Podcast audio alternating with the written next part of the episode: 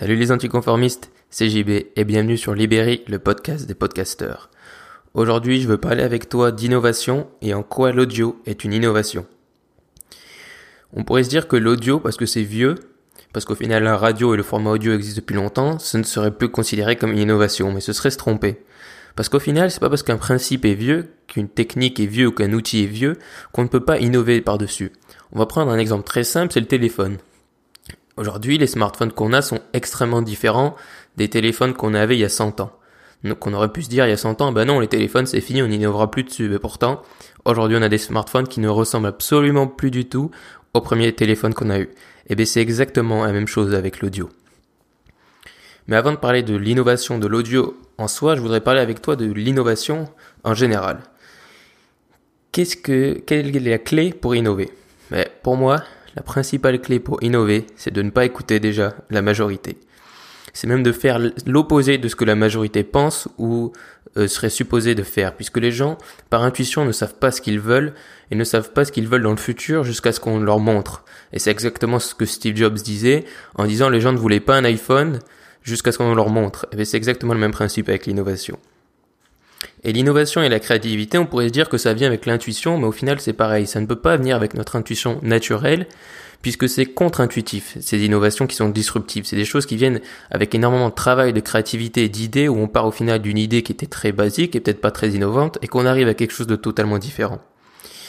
Et donc c'est très difficile d'innover, mais une des clés pour innover, c'est de ne pas écouter la majorité et de ne pas écouter les choses sur lesquelles on se tournerait, puisqu'on n'aura pas tendance à innover, si on suit le mouvement global. Et ce qui est marrant avec les innovations, c'est que toutes les grandes innovations, celles qui ont été vraiment disruptives, qui ont changé les choses, elles sont toutes passées par trois stades. Ridicule, dangereux, évident. Et ça, c'est valable pas que pour les innovations techniques, c'est aussi valable pour les innovations qu'on pourrait dire sociales. Par exemple, on va prendre l'exemple du, droit de vote des femmes. On aurait dit euh, au début des années, en, 1800 ou ce genre d'années, euh, durant ces années, qu'on allait faire voter les femmes et que les femmes voulaient voter, on aurait dit non mais attends, c'est complètement stupide ton idée, non mais c'est ridicule. Premier stade, ridicule. Ensuite, quand on a commencé vraiment à se penser sur la question et que les femmes ont voulu vraiment prendre ce droit de vote, on a dit non, attends, c'est dangereux parce que si on donne du pouvoir aux femmes, qu'est-ce qui va nous arriver, nous les hommes, etc. Et ensuite, ça a apparu comme évident, c'est-à-dire que même si aujourd'hui, bien sûr, il y a toujours des difficultés, aujourd'hui, le droit de femme, c'est pas du tout quelque chose qui est remis en question. C'est évident, c'est une innovation qui est considérée comme évidente. Et c'est la même chose, du coup, ça s'applique aussi, bien sûr, aux innovations techniques. Internet. Internet, au début, on aurait parlé d'Internet au début en 1910, on aurait dit c'est de la science-fiction, c'est ridicule, ça peut pas, rien ne peut nous connecter comme ça, ça aurait été même pas compréhensible. Ensuite, on a dit c'est dangereux, mais attention, euh, surtout les gouvernements d'ailleurs, c'est dangereux que tout le monde puisse communiquer, euh, oh, on peut vendre de la drogue et tout ça, regardez tout ce tout ce qui est dangereux sur Internet. Et puis aujourd'hui, c'est une innovation qui même, si on tente toujours des fois de, de la dénier, c'est-à-dire qu'on dit ah c'est dangereux Internet, il y a plein de choses mauvaises, c'est quelque chose qui est considéré comme évident. Et si aujourd'hui on voulait supprimer Internet, ben, tout le monde bien sûr s'indignerait puisqu'Internet est devenu le truc central de nos vies. Et donc ces trois stades ridicules, dangereux et évidents, ça c'est quelque chose de vraiment récurrent dans l'innovation. Mais attention, c'est pas parce que euh, une idée est ridicule qu'elle va forcément devenir euh, évidente et que ça va forcément être une innovation, bien entendu. Et donc pour revenir à l'audio, l'audio comme je te l'ai dit au début, c'est une innovation entre guillemets qui est vieux, qui est vieille, puisqu'on peut se dire que la radio ça existe maintenant depuis des cent, des au moins un siècle, que l'audio ensuite la musique etc c'est des choses qui existent depuis longtemps et du coup on pourrait se dire que c'est fini. C'est à dire que maintenant l'innovation c'est quoi? C'est les radios?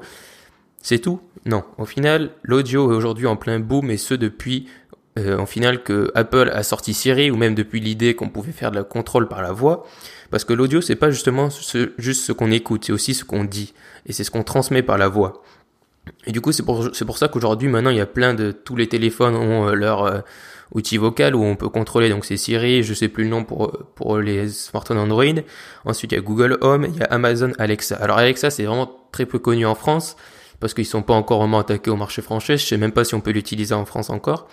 Mais Amazon, Alexa et Google Home, c'est un peu la même chose, c'est-à-dire c'est des contrôleurs vocaux que tu as dans ta maison, que tu peux demander de leur faire plein de choses. Donc bon, aujourd'hui, il n'y a pas encore énormément de fonctionnalités, mais le principe de ces outils, c'est que plus on leur demande de choses, plus au final, ils vont apprendre de ce qu'on leur demande. Donc admettons, euh, tu es le premier utilisateur du Google Home, tu lui demandes quelle est la météo euh, à Paris, S'il n'a pas cette donnée, il va chercher, puis il va l'enregistrer comme une demande qui doit être répondue. Et du coup, peut-être que si tu reviens dans une semaine, bah, du coup, ils auront trouvé chez Google la réponse et ils te donneront la météo à Paris.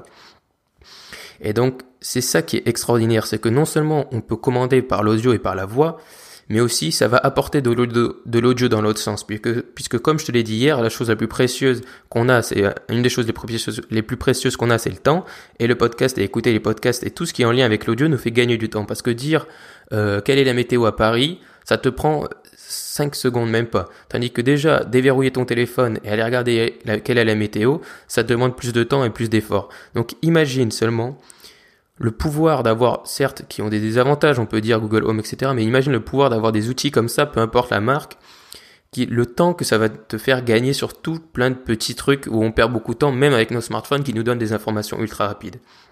C'est-à-dire que l'audio, au final, ça peut même être dangereux pour le marché du smartphone, tellement c'est rapide et tellement c'est puissant. Parce qu'on pourrait se dire qu'on pourrait avoir des Google Home, entre guillemets, mobiles, par exemple, qu'on pourrait commander à la parole. Alors bien sûr qu'on va pas tous se mettre à parler dans la rue avec nos Google Home, et encore, on sait jamais, mais je pense pas qu'on fera comme ça. Mais en tout cas, pour ce qui est de d'utilisation euh, fixe, on va dire à domicile ou chez nous ou dans le cadre privé, mais bien sûr que c'est des outils qu'on va utiliser. Et c'est là où ça revient sur le podcasting aussi. C'est que imagine le pouvoir d'être le podcast que les gens vont écouter le matin en se brossant les dents ou peu importe. C'est-à-dire, imagine, les gens, ils se lèvent le matin, ils savent que tu fais un podcast par jour, par exemple, et ils, disent euh, OK Google euh, lance le podcast du jour de Libéry par exemple tu vois. Imagine le pouvoir que ça a d'être tous les jours dans le rituel matinal des gens. Euh, pareil si c'est en voiture ou peu importe tu vois. Cette facilité où les gens auront de dire lance-moi ce podcast. Et les gens, ils vont dire lance-moi ce podcast parce qu'ils vont pas dire lis-moi cet article si tu veux, c'est Google Home. Ils vont dire lance-moi ce podcast. Ils vont dire peut-être joue-moi le son de cette vidéo, mais si c'est une vidéo où tu as besoin de voir, eh ben forcément ça ne marchera pas. Alors que si toi tu es sur le podcast, eh ben c'est pour ça que ça va exploser, c'est parce que les gens vont naturellement se tourner vers le podcast quand ils utiliseront les outils audio et c'est pour ça que c'est important de se positionner maintenant sur ce sur le podcasting. Parce que ça te donne le pouvoir d'être chez les gens d'être dans leurs habitudes d'être dans leurs oreilles de devenir comme un ami un conseiller d'être dans leur intimité. Et c'est ce que l'audio te permet et que l'écrit euh, te permet beaucoup plus difficilement. En plus de bien sûr de gagner du temps mais l'audio te permet d'avoir cette intimité d'être dans les oreilles des gens chose que l'écrit et la vidéo te permettent un peu moins. Parce que l'audio a cette capacité à être terriblement personnel? Et hier, je te parlais du coup de gagner du temps.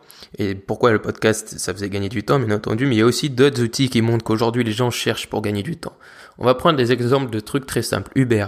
Uber, c'est pas juste pour gagner de l'argent, c'est aussi pour gagner du temps. C'est-à-dire que c'est beaucoup plus facile d'appeler un Uber. Aujourd'hui, tu l'application, tu as un bouton à cliquer dessus.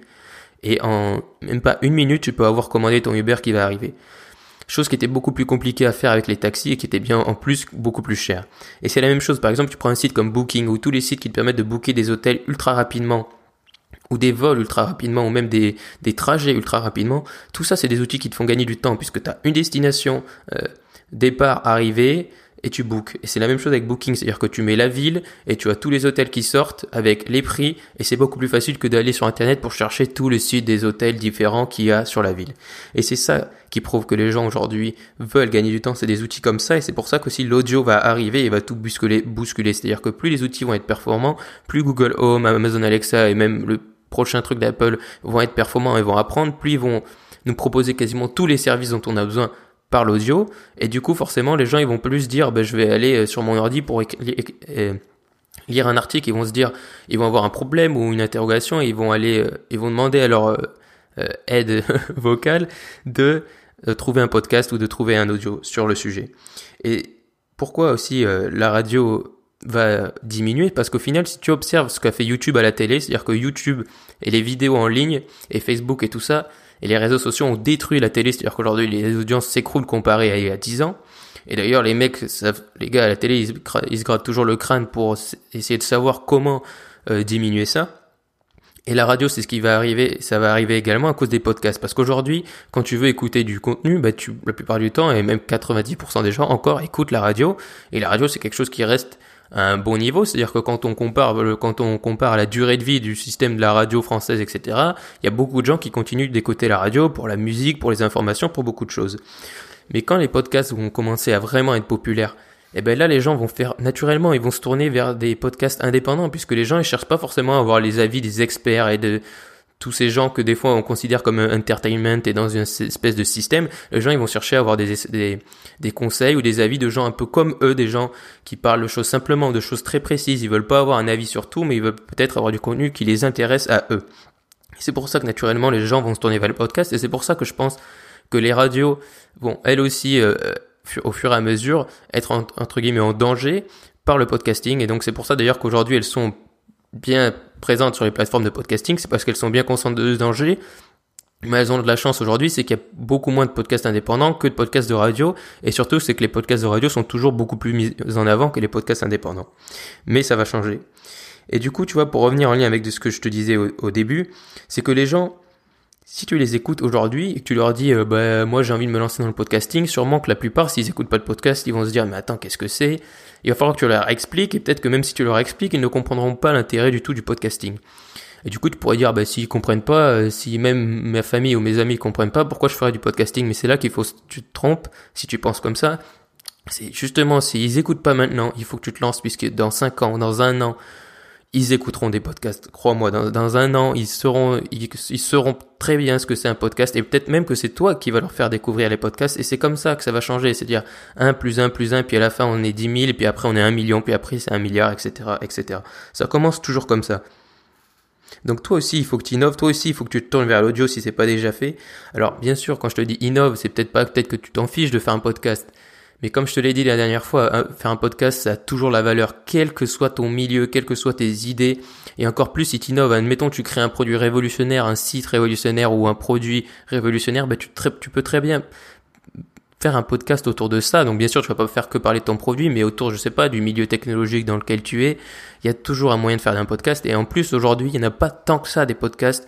Et d'ailleurs, aux États-Unis, c'est en train d'exploser. Donc si ça explose aux États-Unis, c'est que ça va exploser en France. Donc si tu le fais maintenant, tu seras pas dans les suiveurs dans 5 ans, tu seras dans les gens qui ont déjà une référence, qui sont déjà basés là-dessus et qui sont déjà sur YouTube, comme les gens qui sont sur YouTube depuis longtemps, qui ont toujours cette référence et cette base, et ben toi tu seras pareil, tu seras pas un suiveur, tu seras un gars qui a innové, qui était là au début. Donc c'est pour ça que toi aussi tu dois créer un podcast. Et n'oublie pas, comme ce que Steve Jobs a dit, les gens ne voulaient pas d'un iPhone jusqu'à ce qu'ils en voient un. Et ben c'est la même chose, jusqu'à ce que les gens découvrent le podcasting, ils en veulent pas, ils savent pas ce que c'est. Mais quand les gens vont commencer à le découvrir, quand les gens vont commencer à se rendre compte de l'intérêt énorme du podcasting, ben forcément que ça va exploser. Donc toi aussi innove, toi aussi crée ton podcast. À demain et surtout Reste optimiste.